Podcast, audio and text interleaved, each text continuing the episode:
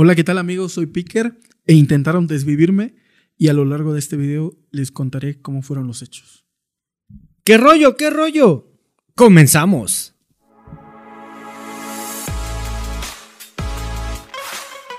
Esto es Invitado. Salud, güey, salud. Bueno, no puedes con tu mano para...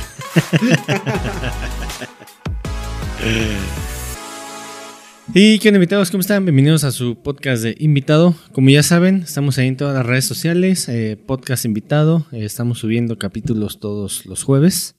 Luego a veces fallamos por, por temas de, de logística, que puede ser ahí mi culpa, ¿verdad? Porque luego pasan ahí temas eh, por chamba y todo eso. Pero, pues, Picker, bienvenido una vez más a este tu, tu espacio, tu podcast invitado. Eh, traes una historia que más allá de lo que nos vas a contar, esto es para que la gente pues tenga esa precaución, ¿no? O sea, a lo mejor el tema sería la, la inseguridad que a lo mejor estamos viviendo en, en, México, ¿no? O sea, a veces se pinta una cosa y realmente pues, pues es otra, ¿no, güey? Entonces, pues, pues bienvenido. Gracias. Pues ya saben, soy compa. ¿Qué les puedo decir? Pues sí, desafortunadamente, eh, bueno, incluyéndome, creo que ya está muy normalizado a veces la violencia tanto en la Ciudad de México como en nuestro país. Decimos, ah, eso es muy normal. Bueno, porque yo hasta yo lo digo, ¿no? De, bueno, ¿en qué colonia fue? ¿En qué calle fue? ¿En qué barrio fue? Ah, bueno, es que ahí es normal, ¿no? Pero muchas veces también estigmatizamos o glorificamos ciertas colonias. Por ejemplo, decimos, ah, no es que Tepito está bien culero. Ah, no es que la Escandón es bien segura. Cuando uno de verdad ya no sabe ni dónde le puede pasar algo. Oye, y bueno, para los que nos están ahí viendo, escuchando, eh, a ti te intentaron desvivir, güey. O sea, creo que no sabemos si te iban a saltar. No sabemos a ciencia cierta, ¿no? Eh, ¿Cómo fueron los hechos, no? O sea, cuéntanos este, qué pasó, cómo fue, eh, dónde fue, a qué hora fue, porque, pues para que la gente, como decíamos ahorita hace unos minutitos, eh, pues sepa qué onda con, pues, con todo este show. Sí, este, todo el mundo, bueno, eh, me estoy adelantando, ¿verdad? Pero yo creo que todo el mundo va a opinar y va a decir, no, pues es que está bien culero, no, pues esa colonia, no, pues es que a qué horas andabas. Déjenme decirles que la hora y el lugar a veces es lo de menos. Eh, yo he andado, bueno, antes tomaba mucho, antes eh, tomaba demasiado y andaba a altas horas de la noche y créanme que eso no es un motivo para que te quieran atacar, te quieran hacer algo o quieran atentar contra, contra tu integridad física. Este, pues yo ese día estaba haciendo algunas actividades con, con mi novia así por la tarde. Nos, nos bañamos, nos cambiamos y todo. Y este. Y había quedado con mi familia, con mi hermano y, mi madre de irla a dejar a la, a la central de aquí de, de camiones, la tapo. Yo ya ni iba a salir, ya era así como de, ay, tengo mucha hueva, la neta. Así de que de ya no quiero, de esas veces que dices, no, tengo mucha flojera, ya ni quiero ir a ningún lado, ¿no? Ya eran como las 7 de la noche más o menos, seis y media, 7 de la noche. Entonces le digo a mi novia, le digo, no, pues ya vamos a pararnos porque tenemos que ir por mi mamá para irla a dejar. Acompáñame porque ya habíamos quedado. Ya fui por mi madre a donde vive mi hermano y este, nos fuimos a la, a la tapo, la dejamos y todo, la embarqué en el, en el, en el autobús y, este, y ya nos regresamos. Bueno, le digo a mi novia, le digo, pues pide el Uber. Y ya este, me dice, no, pues vámonos en Metrobús. Le digo, ah, pues está bien. Pues nos quedaba como directo para hacia su, hacia su casa, hacia sus rumbos. Pues ya llegamos al Metrobús 5 de mayo. O sea, ahí ya, ya que habías dejado a tu mamá en la central, eh, tu novia te dijo, vámonos en Metrobús para mi casa. O sea, iban rumbo a casa de tu, de tu novia. Sí, sí, así es. De hecho, es bien raro porque, por ejemplo, con ella siempre ando en, en Uber, en la aplicación de Uber o Didi. Y ese día como que se nos hizo fácil y se le hizo fácil así, no, pues ya vámonos, porque quedaba súper directo, o sea, quedaba súper hacia su casa. Este, entonces, teníamos un poco de hambre Y ya llega- llegamos ahí al Metrobús 5 de mayo. Teníamos hambre, pasamos por unos tacos. No recuerdo el nombre exacto, pero era sobre 5 de mayo y Eduardo Molina, ahí en una esquina. Ahí más o menos como qué hora era? Eran como aprox 10 y cuarto, más o menos. De la, de la noche. 10 y cuarto, sí. 10 y cuarto, 10, 20. En lo que cenábamos y todo. Pues, haz de cuenta que igual se nos fue el rollo. Y a mí también, o sea, siempre es así de que pues, agarrar un taxi o un, o un este, Uber o Didi.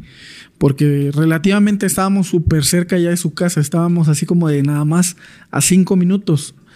Está la colonia, bueno, la Vasco de Quiroga. Y luego está su colonia donde vive ella. Que pues es una, es una colonia pues un, un poco peligrosa. Ya muchos han de saber. Voy a omitir el nombre por, por seguridad de Por ella. seguridad.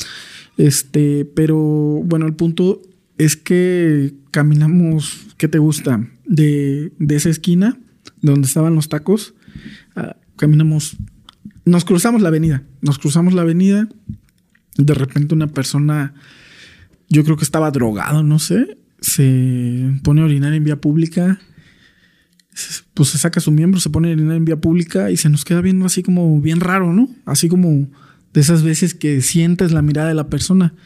Mi novia solo dijo, ah, qué asco, ¿no? O sea, porque veo a la persona esta que estaba orinando en vía pública. Y ya, este, volteamos y vol- nos volteamos hacia, hacia la avenida, hacia la calle y empieza a pedirle este, el Uber. Y ya en lo que iba a llegar, este, pues llegan dos personas, una persona del sexo femenino y una del sexo masculino. Y nos dicen, no, pues ya valieron. ver-". Así. O sea, un hombre y una mujer. sí. Ok. Nos dijeron, no, ya valía un ver-". Pues yo la neta, pues la, la banda que ya me conoce, pues sabe que una, no me voy a dejar. Y otra, pues tenía que cuidar a mi novia. O sea, no es así como de los videos de que, de que te dicen algo o te quieren asaltar y el novio se echa a correr y deja a la novia embarcada, ¿no? Pues, pues el punto es que, pues, esta persona me saca una blanca, me trato de defender, pero en el momento de, pues, tratar de como alejarlo, ¿no? Alejarlo de, de- de- mi novia, como, como dar un espacio, pues me, me tropiezo, caigo yo al piso y de repente veo que, que a mi novia, pues, esta otra persona le empieza a atacar, ¿no? A esta, esta mujer que iba con, con esta persona. Entonces yo alcanzo a gritar auxilio, auxilio para ver si alguien salía, pero estaba súper, estaba solo porque ya eran como las 10.30 de la noche, estaba muy solo.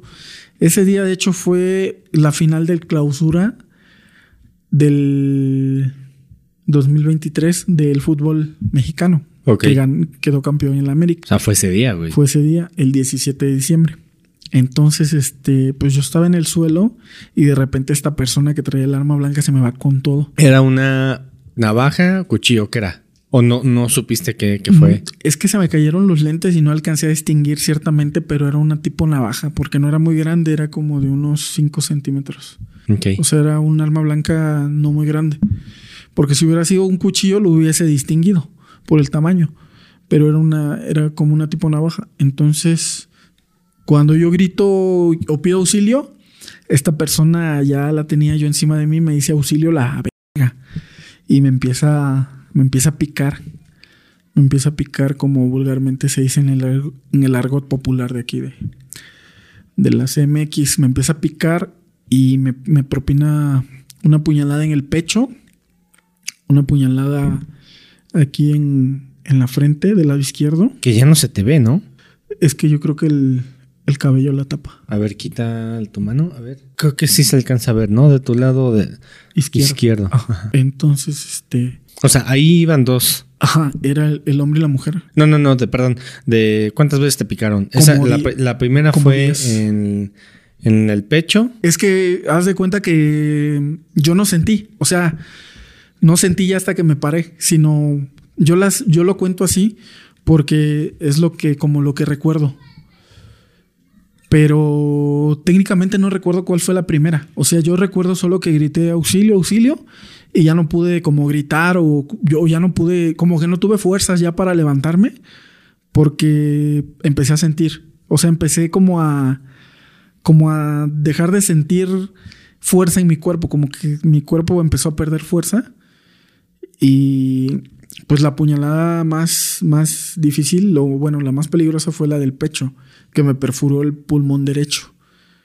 Eh, fue esa, la de aquí de la frente, la de aquí del antebrazo y una que no entró por aquí, la de la mano y una de la costilla izquierda que tampoco no entró, pero sí este, o sea, sí me, sí me, me quedó la cicatriz, o sea, haz de cuenta que pues la, la, la, piel tiene varias capas, entonces no alcanzó a perforar la, última capa, por así decirlo, y este, y esa no, no, me dañó ningún, no me dañó el pulmón ni las costillas, fue el, prácticamente fue nada más el, la abertura.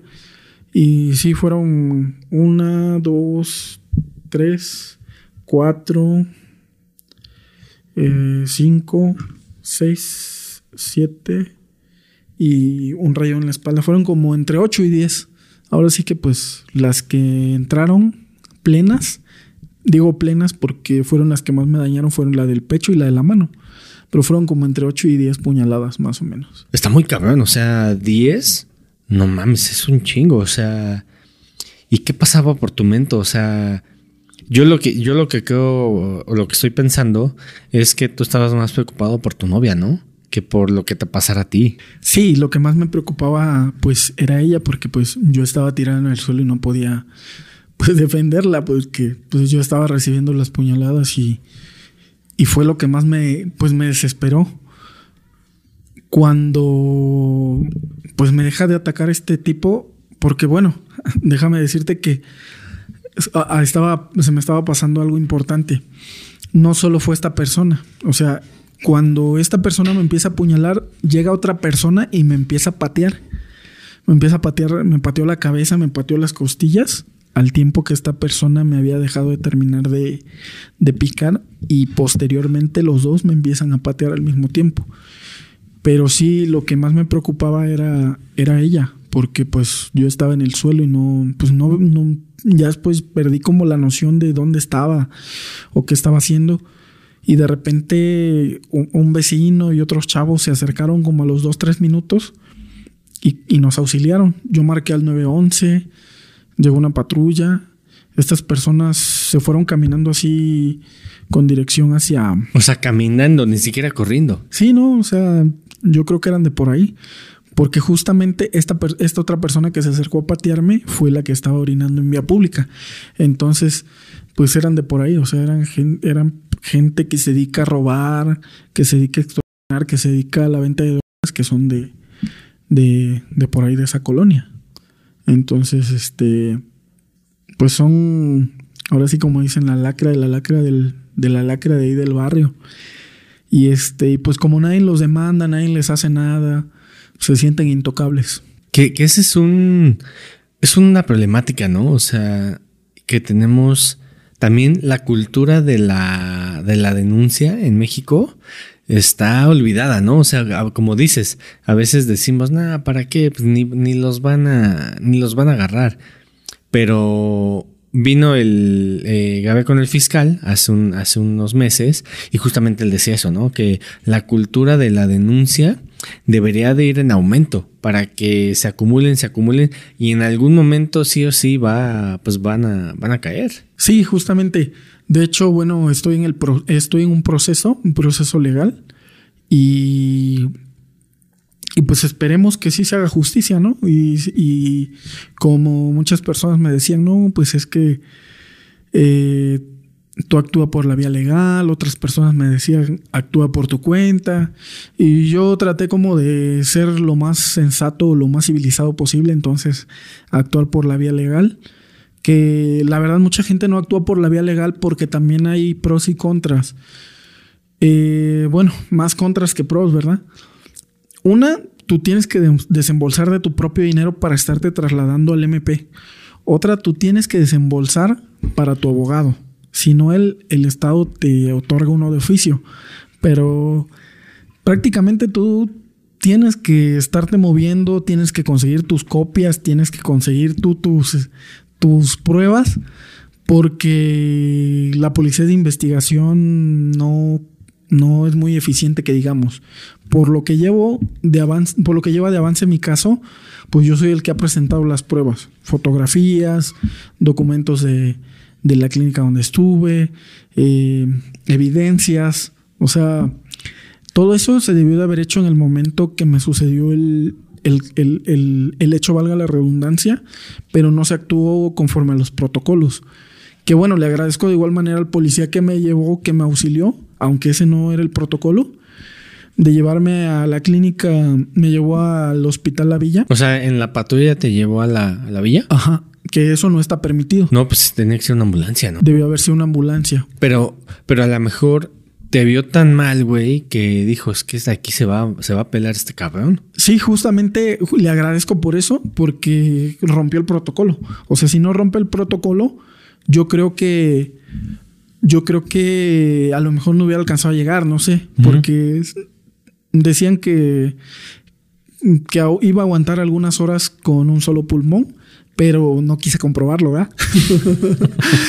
Entonces, el protocolo no fue el correcto debido a que él me trasladó en su patrulla. No llegó una ambulancia. No le dieron seguimiento pie tierra ni vía cámaras a las personas que me atacaron. Seguimiento pie tierra a las personas que me atacaron. O sea, nadie los fue a seguir ningún ah, ya otro policía. Entendí. Ok. No le dieron seguimiento vía cámara. Eh, entonces el protocolo no estuvo correctamente, que digamos. Eh, en, me llevan al hospital de, de, la villa y de igual manera no me atienden porque cuento con, con, con otra prestación. Eh, y aparte me dicen que no, no contaban con los aparatos. Entonces me estaba desangrando y estaba así como tratando de respirar, así como... Con el pulmón perforado, güey. Así es, sí. Sí, yo me agarré el pecho para poder, este, para poder respirar un poco. Oye, y, y regresando un poquito a los hechos, cuando respirabas, ¿no se te salía la sangre o algo así? Porque sí. estás, está hasta justo aquí, güey. Sí, sí, sí. Sí, haz de cuenta como en las películas. O sea, todo el mundo ha visto películas así de sangrientas. Y sí, literalmente me salía el chorro de sangre así, por el pecho. O sea, yo hablaba y me salía el chorro de sangre. O sea, uh -huh. suena bien, no sé, bien loco, como de película, pero me salía el chorro de sangre así. Yo hablaba y yo fue, fue por eso que me di cuenta que tenía perforado el pecho. Porque pues me, me, empezó a salir sangre así desproporcionadamente. Perdí demasiada sangre y fue que pues yo me llevé la mano al pecho. Y te digo, ahí en el hospital La Villa no me atendieron porque no tenían los aparatos necesarios. Y después mi suegro llegó con mi suegra y me trasladaron a, al, al, hospital primero de octubre. Ellos dos en, en el coche de, de, alguno de ellos sí, y te sí. llevaron. Okay. Sí, exacto. Y, y, mi novia. Oye, y de ahí, para ese entonces, ¿cuánto había pasado? O sea, desde que sucedieron los hechos hasta que ya te estabas yendo de la villa, más o menos cuánto había pasado. Pues yo perdí un poco la noción del tiempo, pero fácil como una hora. Pues fue rápido, ¿no? O sea, digo, dentro de lo que cabe no estuvo tan tardado. Eh, pues después, no, fueron menos como de las, de las 10.30 a las 11, pon tú uh -huh. que a las, a las 11 ya estaba en el hospital de la villa, no me atendieron, como 11 y cuarto estaba saliendo y como 11.30 estaba ya en el 1 de octubre, que tampoco me querían atender, tardaron bastante para, para atenderme a pesar de que yo decía que no podía respirar. Yo creo que como me veían que caminaba, ellos determinaron que no era grave lo que me estaba sucediendo. O sea, que no tenía gravedad porque había muchas personas que iban lesionadas, que iban, eh, ejemplo, ¿no? Que iban con fracturas en la pierna, que iban con fracturas de los brazos, cosas de ese estilo, ¿no? Entonces, como a mí me veían que estaba caminando, decían, no, pues este güey no está grave, nada más traía un tapón en el pecho y ya. Pero justamente me quitaba la gasa que tenía en el pecho y me empezaba a brotar la sangre. Posteriormente, pues, pues los residentes, porque la mayoría son residentes, pues no, no me atendían, ¿no? Entonces me desesperé tanto que decidí salirme del hospital. Y me salgo del hospital cuando los de Protección Federal me dicen, métete porque ya te van a atender. Y en ese momento ya había llegado mi hermano se mete conmigo al hospital, se mete mi novia y me pasan a ya atender directamente y ya se dan cuenta que yo tengo pues una gravedad en, la herida del pecho. O sea, tengo. Pero, pero, o sea, qué necesidad, ¿no? De que el, sistema de salud llegue a, ese punto porque somos tantos y, surge la necesidad de que atender a un chingo de personas. Pero hay personas que se mueren eh, en el intento, ¿no? O sea, hay personas que se quedan ahí. Eso está muy cabrón. O sea, pudiste no haber estado grabando este capítulo, ¿estás de acuerdo? Sí, sí, porque te, te voy a decir algo como te mencionaba anteriormente, la mayoría que atienden son residentes. Entonces son personas que no perciben un sueldo, no son médicos, son practicantes. Y el único que se queda encargado de turno a lo mejor es algún urgenciólogo que se queda para todo el turno y él nada más delega y pasa a supervisar cada cierto tiempo a los pacientes, pero los que hacen toda la chamba son los son los este los los practicantes los, este, los R1, R2 y los, las enfermeras, los enfermeros. Entonces es un poco complicado porque desafortunadamente eh, en nuestro país se preocupan más por abrir una, una plaza en un curul de diputado o senador que por abrir una plaza de médico. Es una realidad de nuestro país, desafortunadamente. Porque fíjate, yo la verdad, el, el sistema de salud es deplorable, pero ¿por qué? porque no hay una inversión de parte del Estado, porque no hay una, un seguimiento y una atención de parte del Estado, porque, porque es algo que no les genera, no les genera ganancias, sino al contrario, les, les, les quita un chingo. Pero justamente por eso a nosotros como empleados también no, nos descuentan, nos descuentan un, cierto porcentaje de ahí. De hecho, a mí me, me, descuentan hasta para los pensionados, o sea, para las personas que ya están pensionadas. O sea, tu recibo dice para pensionados, jubilados o lo... Exactamente. Cuando yo no, cuando yo ni siquiera ya voy a recibir esa prestación. No Porque a partir del año 2000, para los servidores públicos, esa prestación se terminó. Si, si eres servidor público de, por ejemplo, de la SEP y te dejaron la plaza, o bueno, ya ahorita ya no, ¿verdad? Pero anteriormente te dejaban la plaza. En, el, en 1999, si tú entraste a trabajar en 1999, todavía alcanzas, alcanzas pensión. Pero si entraste a trabajar después de la ley aplicada en el año 2000, ya no alcanzas pensión. Es como igual la ley del, del, del, IMSS. Si entraste a trabajar antes del 97, 98, todavía alcanzas una pensión, pero si, si entraste a trabajar después del 97, 98, ya no alcanzas ninguna pensión. Y es lo que muchos jóvenes tampoco están informados ni saben.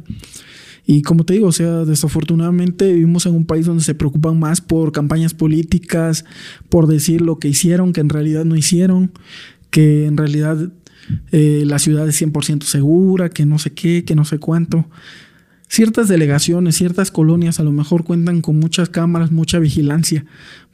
Por ejemplo, en las lomas de Chapultepec cuentan con muchas cámaras, mucho patrullaje, pero ¿por qué? Porque la misma gente que tiene una posición económica alta se lo exige al gobierno y porque hay gente del gobierno también viviendo en esas colonias, senadores y y como les comentaba anteriormente, no estamos exentos de que pase algo, de que pase algo en una colonia de ese estilo, de ese estilo de vida, o fifi, como dice el PG. este no está exento. Lo que le pasó a Harford, obviamente fue algo que a lo mejor hasta él mismo planeó, a ver si no me mandan a matar. Pero sí, justamente no estamos exentos de que nos pase algo en alguna parte del país, pero sí hay más seguridad, sí hay más vigilancia en, en unas zonas que otras. ¿Pero por qué? O sea, siempre hay un, hay un por qué. ¿Por qué no invierten? O sea, ¿por qué no invierten en seguridad? ¿Por qué no invierten en hospitales? ¿Por qué se preocupan más en que haya más curules? en que haya más diputados, en que haya más senadores. Y no le estoy tirando a ellos porque eh, ellos me valen, me valen gorro, sino el Estado. O sea, cómo se maneja el Estado. Yo no sé de política a lo mejor, pero es lo que a veces da coraje de que, de que justamente como tú comentas, a lo mejor no pude estar grabando este podcast porque el sistema de salud es deficiente, pero ¿por qué? O sea, ¿por qué no abren más plazas? ¿Por qué prefieren invertir en, en que un diputado esté ahí durmiéndose en su curul a que un, un médico te esté atendiendo como debiera. Y, o a lo mejor que hubiese más residentes y les respetaran un poco más las horas, no tuvieran que estar chingándose tres días sin dormir. Porque te platico, la residente que me estaba operando se desmayó cuando me estaba, me estaba operando. Me colocaron a mí una sonda pleural por el neumotórax que tenía en, del, pulmón que me poncharon. Entonces la doctora realiza la incisión, realiza los tocamientos correspondientes para realizar la colocación de, del tubo eh, de la sonda. Y de repente dice la doctora, me voy a desmayar y segundos se desmaya. O sea, llevaba como tres días sin dormir la residente. O sea, estaban en el, en el quirófano y dijo, o sea, antes de que tú te fueran a anestesiar, eh, me voy a desmayar y, y pum, se, se, desvaneció. Sí, de hecho yo ya, yo ya tenía, yo ya tenía conectado este, yo ya tenía conectado los, este... Eh, o sea, ¿tenías conectado la sonda? No. Eh, el catéter. No. Eh, se me fue. No, no, te preocupes, digo, si ahorita te acuerdas, pues ya nos lo, nos lo dices. Este, bueno, ya estaba conectado de ambos brazos. Ya me tenían conectado el suero, los analgésicos y este y me estaban colocando la anestesia, ya me había hecho la incisión la residente, estaba haciendo los tocamientos para ver en, en entre qué, qué y qué costilla me iba a colocar la sonda. Fue cuando se desmayó. O sea, fue así en cuestión de segundos, pero ella llevaba ya como tres días sin dormir. Es un chingo. Sí, o sea, les, les pegan unas megas, mega chingas. O sea, por eso te digo, también me pongo, de, me pongo del lado de ellos porque era puro residente el que estaba en el hospital, el que estaba atendiendo. O sea, solo ponen un urgenciólogo o un doctor, que sí es doctor, ya titulado y todo, con su especialidad porque solamente, bueno, técnicamente así pueden ejercer la profesión ya cuando tienen una especialidad porque si no sería usurpación de funciones. O sea, bueno, eso es un delito también. Este, pero los residentes me parece que son los que están estudiando ya como la, espe la, especialidad. O sea, ya terminaron medicina y están estudiando una especialidad, urgenciología, pediatría, este, urología, qué sé yo. Sí, entonces, pues es complicado, ¿no? Es complicado porque ni hay seguridad ni hay salud digna para todos. Y, pues no, no es parejo, ¿no? No es parejo. Por eso la gran diferencia de colonia a colonia, de delegación a delegación. O sea, son tan diferentes la delegación Gustavo Madero con la Miguel Hidalgo, la Benito Juárez, con la con Coyoacán, o sea, no hay comparación con Iztapalapa, no hay comparación de el, el seguimiento que el seguimiento que le dan, cuántas cámaras hay, cada cuánto cuántas horas hay patrullaje y luego te digo la atención en el MP es de que tienes que estar esperando cuatro o cinco horas para que te atiendan. Porque nada más hay un MP a veces, dos MPs. Eh, digo, regresando un poquito para no, para no perdernos en el tema. Eh, llegas eh, y logras que te pasen, te, van a, te van a operar del, del, pulmón. Y de ahí, ¿qué pasa? O sea, ¿qué, qué, qué es lo que sigue? Ah, haz de cuenta que me operan y todo, me pasan a, al, al área de graves. Porque por, por, la gravedad de las heridas estaba en el área de graves. Eh, para darle seguimiento, para darle supervisión a, a, todo esto de la sonda. Posteriormente, al día siguiente, es, ya era lunes, domingo 10.30 de la noche que sucede todo.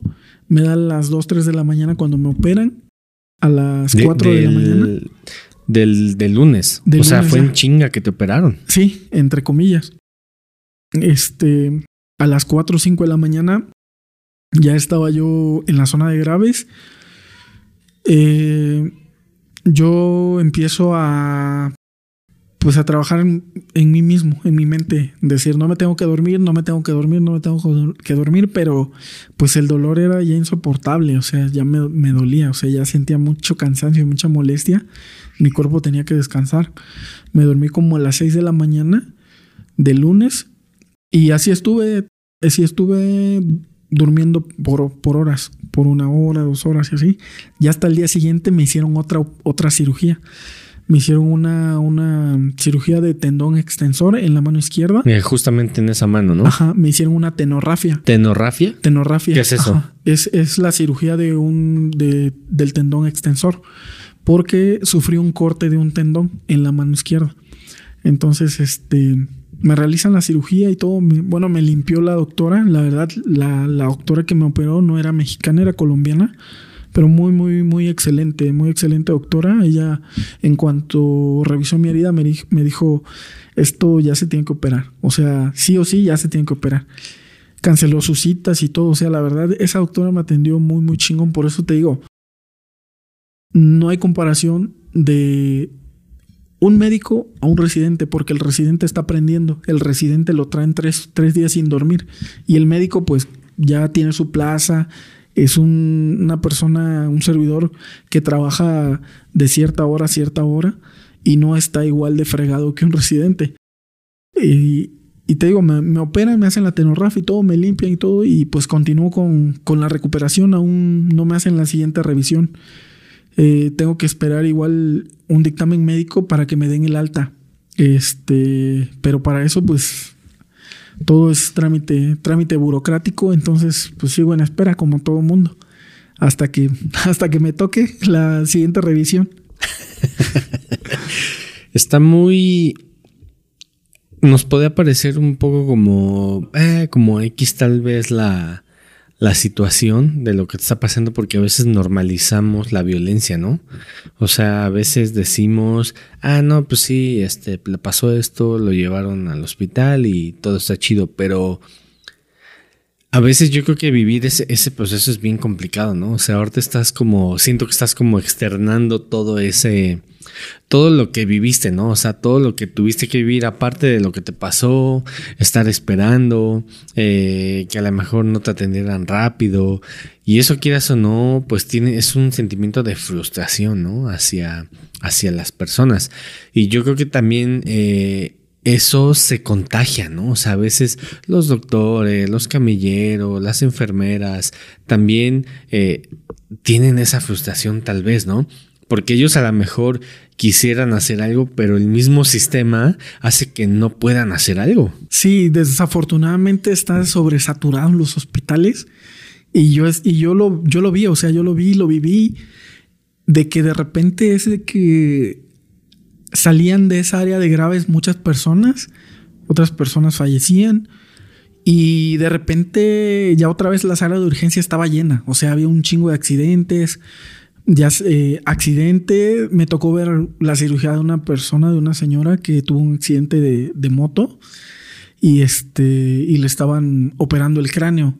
O sea, Pero como que te tocó ver. sí, o sea, porque al lado al lado mío, o sea, nada más te tapa, tapa una cortinita y dentro de un de esa sala de graves hay 20 personas.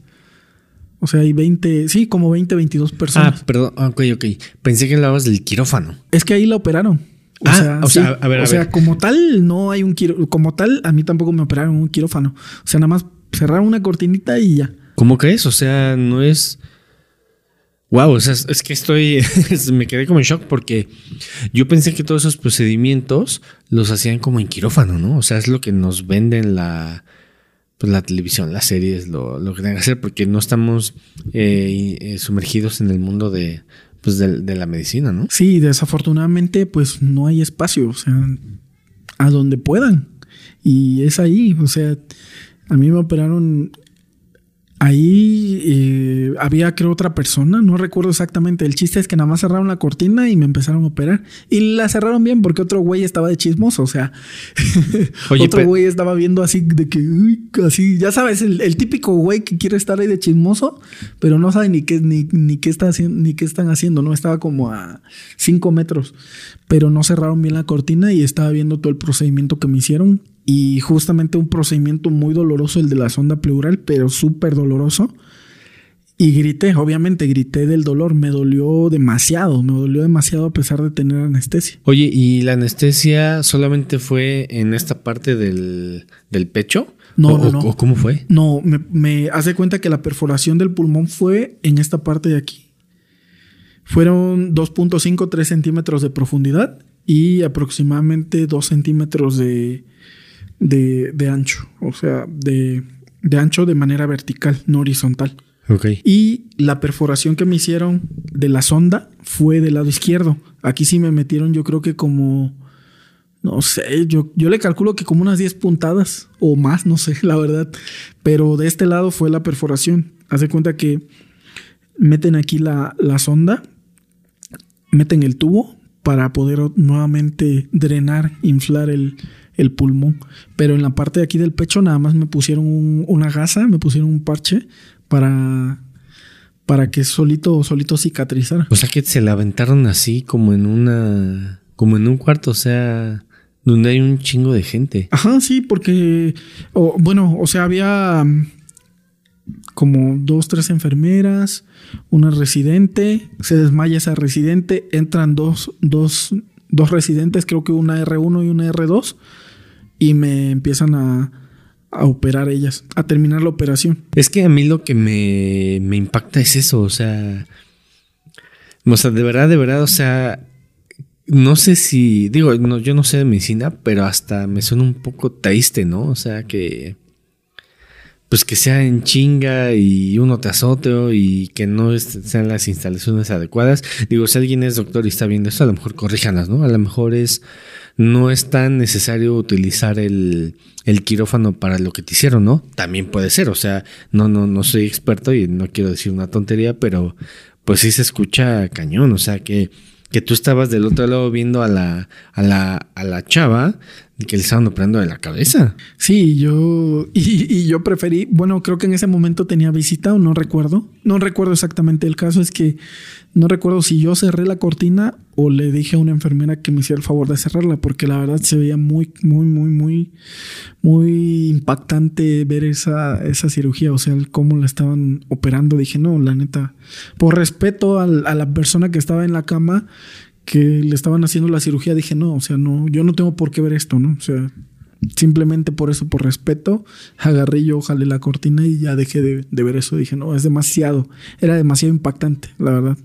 Es demasiado impactante la cirugía de cráneo que le estaban realizando. No, y aparte yo creo que también estás como con ese sentimiento de que tú puedes ser esa persona, ¿no? Sí, sí, sí, definitivamente, definitivamente te pones a pensar y dices, dices, no mames, güey, o sea, a mí ya me operaron, yo ya pasé ese proceso, a lo mejor fue más relax que una operación de cráneo, lo de la sonda, pero sí te pones a pensar y te pones del otro lado y dices, puta, yo me puedo haber roto el cráneo, yo me puedo haber roto una pierna, un brazo, a lo mejor me pudo haber pasado otra cosa, ¿no?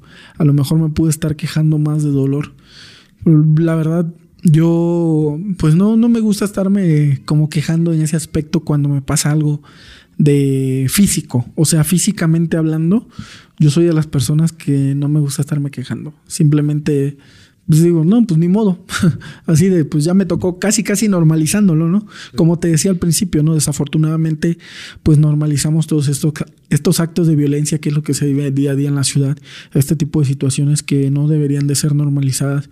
Y al contrario, yo creo que, como muchas personas opinan, incluyéndome, la, la educación en el seno familiar es muy importante para que no existan ese tipo de personas, para que uno como persona sea un ser de bien, sea una persona de bien, un ser humano de bien, y no realice ese tipo de actos inhumanos, el de desvivir a otras personas, ¿no?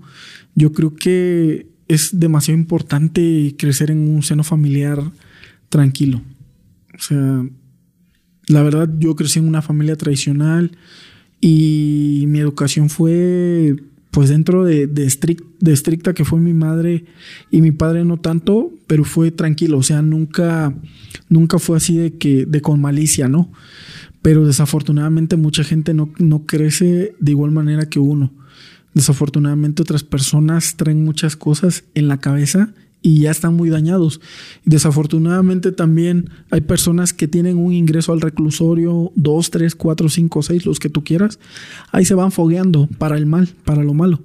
Se van fogueando y desafortunadamente salen, los reinsertan en la sociedad y ya son personas que están mal, o sea, son personas que ya no se compusieron y empiezan a, a dañar o, o a podrir a las demás que no están así de dañadas como ellos. Y son las frustraciones, el ataque que recibí fue una frustración de una persona que a lo mejor creció en, creció en un seno familiar de violencia, que a lo mejor creció en un seno familiar donde lo violaron, donde lo ultrajaron. Desafortunadamente, en ese momento él sacó todas sus frustraciones en mi persona. No empatizo con él, sino simplemente trato de entender el por qué hay personas que realizan esas acciones, ¿no? Oye, y, y está el perdón ah, de tú hacia esa persona. O sea, porque a veces eh, quedarse con ese resentimiento es hasta peor que... eh, bueno, eso te remuerde, ¿no? O sea, te puede estar todo el día ahí, ¿no? O sea, te puede estar martillando la cabeza. Sí, ciertamente te carcome, te carcome la cabeza y justo por eso también es muy importante acudir al psicólogo. Eh, en este momento, como te comentaba, estoy en el proceso de, de la demanda, estoy en el proceso de que me giren la orden para ir al psicólogo y posteriormente yo también voy a acudir al psicólogo por mi parte, no nada más por orden de, de la fiscalía, pero estoy esperando, estoy esperando a que giren esa orden también para poder yo acudir al psicólogo y poder sacar eso, ¿no? Porque es importante. Muchas veces es lo que es lo que deberían de también se deberían de preocupar en las escuelas o se deberían de preocupar o incluir en el sistema educativo. Eh, el seguimiento psicológico de los niños es muy importante, como te mencionaba, cómo crecen en el seno familiar, cómo es la educación en casa, todo ese tipo de cosas que repercuten para que el niño sea como sea y posteriormente sea un adulto que trae muchos problemas mentales que la mayoría de la sociedad minimiza. O sea, todos minimizan el no ir al psicólogo, el de que no, pues es que eso nada más es si estás loco, ¿no? Yo creo que es importante acudir al psicólogo por ese tipo de situaciones, porque ellos, ellos tienen unos procesos, ellos tienen unos métodos para poder ayudarte. O sea, qué chido que estás atendiéndote, ¿no? O sea, creo que eso es parte fundamental, eh, como lo comentas, ¿no? Antes no se veía nada de la parte de la, de, la cultura. Oye, y después de que de que ya te operan, eh, despiertas, te mueven a tu cuarto o, o siempre fue ahí donde, donde estuviste en graves. No, siempre estuve ahí porque me estuvieron monitoreando. O sea, me estuvieron monitoreando como unos cuatro o cinco días. Estuve seis en total. Me estuvieron monitoreando esos cuatro o cinco días y al sexto día me dieron de alta. Pero estuve ahí, o sea, nada más me cambiaron de graves, de graves sala 2 a graves sala 1. ¿Y seguían operando en sala 1? Eh, sí, es que eh, algunos, bueno, me tocó escuchar en la sala 1 que yo estaba, que era de graves sala 1, este, me tocó escuchar que a un chavo lo iban a operar, se quebró una pierna, tenía un torniquete, bueno, le pusieron una, mejor dicho, le, inmo- le inmovilizaron la pierna con un torniquete y lo iban a operar de la pierna. El chavo no, era- no era, creo, derechohabiente de la institución, pero lo iban a operar. Yo creo que sus familiares ya habían firmado y todo para ellos este, costear, costear eso. Pero a, a ese chavo sí escuché que sí lo iban a llevar a quirófano, que sí lo iban a, a meter a quirófano, porque no lo operaron ahí al lado de donde yo estaba. O sea, entonces sí, dependiendo la, la mejor la gravedad, es como aplican el quirófano, ¿no? Pues desconozco porque, por ejemplo, una fractura de mano o de pie es menos grave que no tengas un pulmón. la neta, ¿no? Sí, o sea, la neta, desconozco sí. qué es lo que determina que sí lo hagan o que no lo hagan. Sí, desconozco ahí ese punto. Yo creo que de- debería venir a lo mejor algún urgenciólogo, algún médico que nos pueda explicar un poco más a detalle todo eso de los R1, R2 y, y este y pues un poco de su de su actividad que realiza como médico. Qué cabrón, la neta, o sea. Me habías contado, digo, no a detalle porque te dije, ya ves, oye, hay que, este, no me cuentes tan a detalle hasta que estemos en el eh, grabando. Pero sí, me quedo, o sea, con muchas cosas buenas y malas. O sea, la verdad es que yo no le deseo a nadie que pase eso. Pero también yo creo que esas experiencias te sirven para crecer como persona, ¿no? O sea, eh, filosofando un poco hasta como que empiezas a, a pensar en planear mejor tu vida, ¿no? O sea, te da a lo mejor ese, ese shock, ese putazo y, y, y quieres salir como a hacer cosas nuevas y hay personas que lo toman como una segunda oportunidad de vida, ¿no? O sea, porque pudiste haber quedado ahí, güey. ¿Sabes? Es, es lo que muchas personas me dicen. Bueno, punto número uno, la verdad yo en ningún momento sentí que me iba a morir. O sea, yo en ningún momento pensé, ah, me voy a morir. O sea, sabía y estaba consciente de que no podía mantener bien mi respiración, de que estaba como las personas que han tenido COVID y no me van a dejar mentir cuando les empieza a faltar la respiración que empiezan a hacer.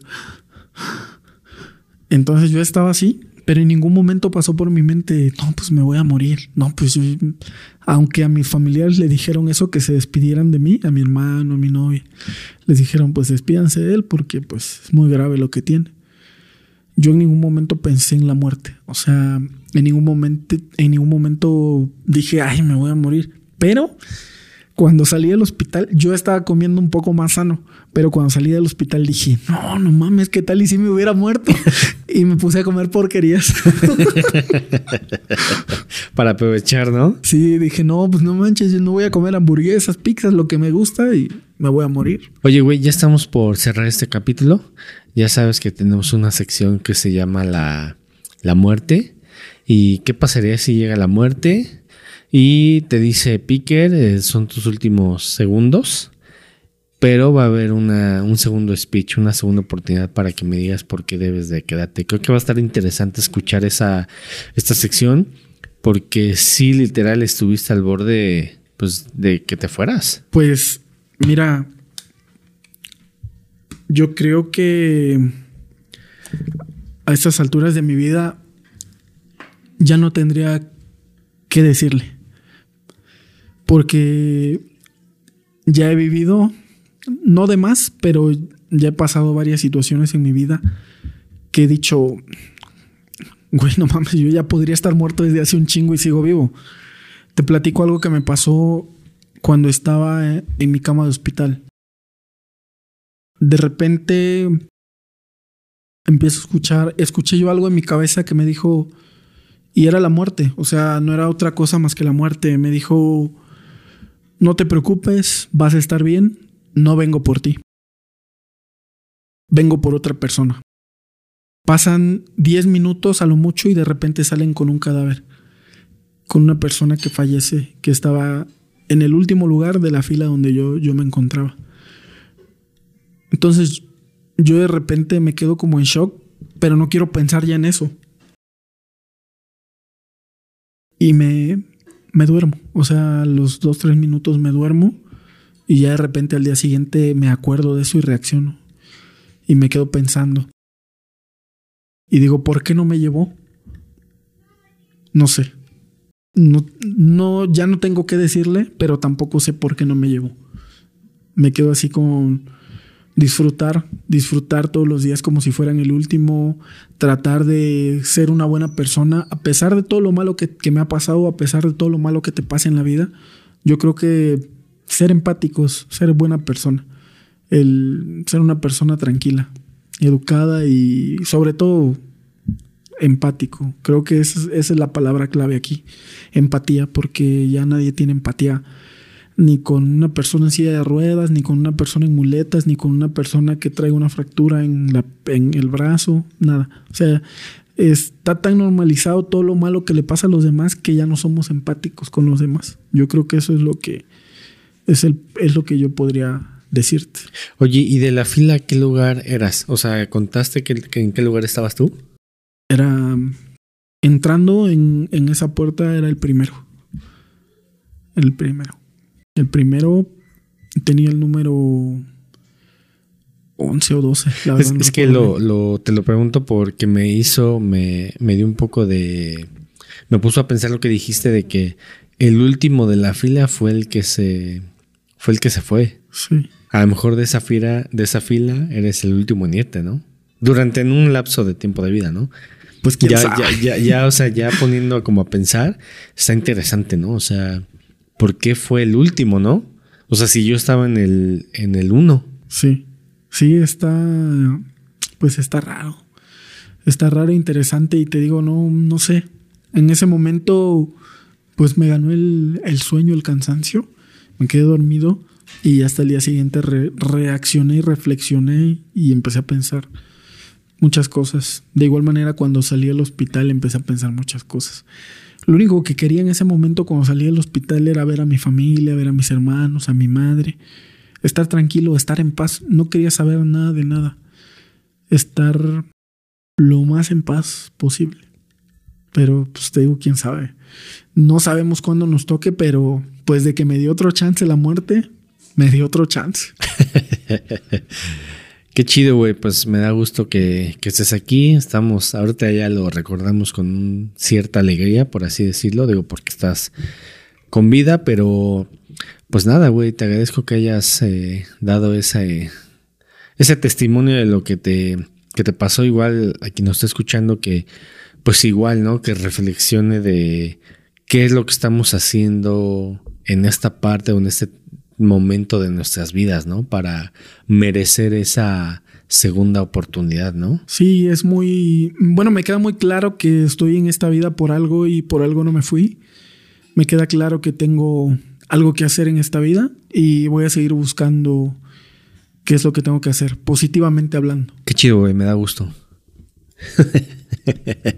Eh, ¿Tus redes sociales quieres decirlas o, o sin redes sociales? No, pues hay que aparezcan en el YouTube. Si me quieren seguir o me quieren contactar o algo para, para venir al podcast, pues ahí me echan un DM. ahí me tiran un inbox. ¿A- ¿Algo más que se nos haya pasado que quieras decir, que no te haya preguntado? No, todo, todo bien.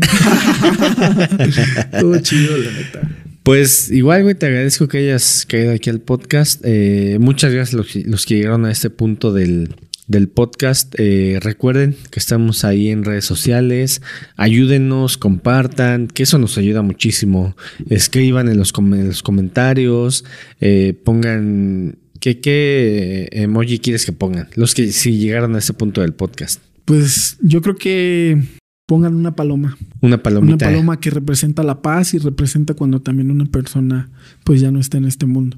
De, de hecho, bueno, perdóname que te interrumpa. De hecho, una- un amigo cercano falleció el año pasado, como unos dos o tres meses antes de que me pasara lo que me pasó. Y pues ni modo, ¿no? Pues aquí seguimos. Pues está bien, que pongan ahí la, la palomita, eh, compartan, eh, eso nos ayuda demasiado aquí al, al proyecto.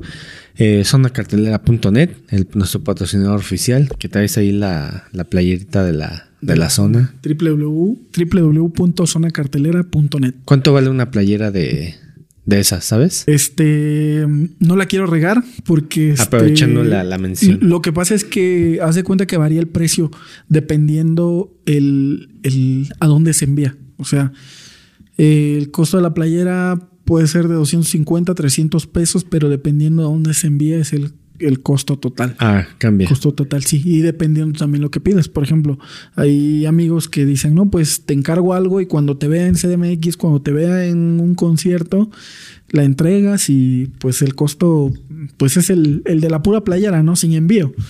Entonces, este va- varía un poco, varía un poco. Pero entren a www.zonacartelera.net o manden un WhatsApp. Ahí está el, el número de, de WhatsApp directo del Spider, que es el, el patrocinador oficial de la zona cartelera y el que se dedica a vender toda la merch. Sea, les mandamos un saludo a todos los de zona que hacen un buen trabajo, tienen cosas muy chidas. Yo de repente me meto así a ver a la, a la tienda. Ya está chido, está bastante interesante.